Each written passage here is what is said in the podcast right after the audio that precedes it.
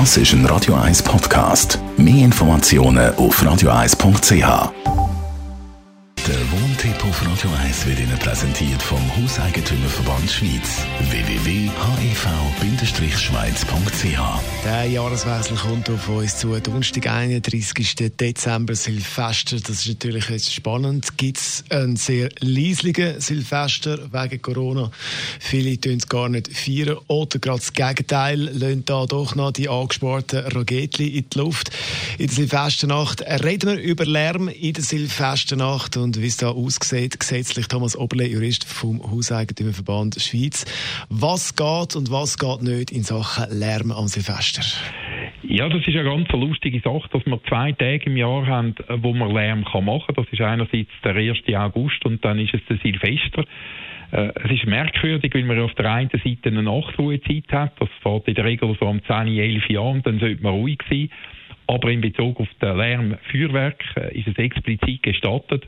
Und ich rechne jetzt einmal damit, dass es gerade das Jahr äh, wegen der Corona-Zeit, wo viele Leute frustriert sind, wie sie nie hin können, wie sie in die Ferien können, wie sie nicht richtig können festen dass sie unter der Voraussetzung, dass dann das private Feuerwerk überhaupt gestattet ist, eben auch mehr solche äh, Feuerwerke werden benutzen.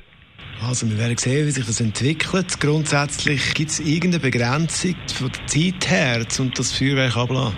Ja, es ist natürlich schon so die Meinung, dass man das in der Nacht vom 1., vom 31. Dezember auf den 1. Äh, Januar macht. Es ist nicht die Meinung, dass man Tage vorher schon anfährt und dann das noch tagelang nachher macht. Es gibt auch äh, eine Empfehlung, dass man dann irgendwann einmal am Mais, am Morgen am Mais äh, damit aufhört, dann ist ja der Jahreswechsel durch.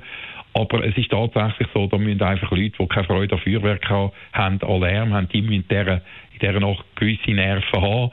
Es gibt dann noch den Hinweis, äh, es ist natürlich nicht so, dass dann jede, jede Art von Lärm einfach sanktioniert wäre. Also man dürfte nicht umeinander schreien, umeinander toben, singen und so weiter, laute Musik draussen äh, laufen lassen. Aber es ist natürlich klar, wenn es sonst schon lärmig ist, kann man dann eh nicht schlafen in dieser Nacht.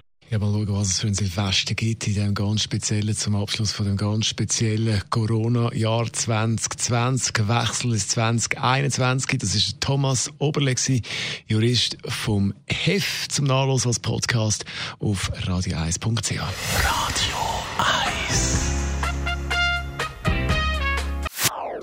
Das ist ein Radio 1 Podcast. Mehr Informationen auf radio1.ch.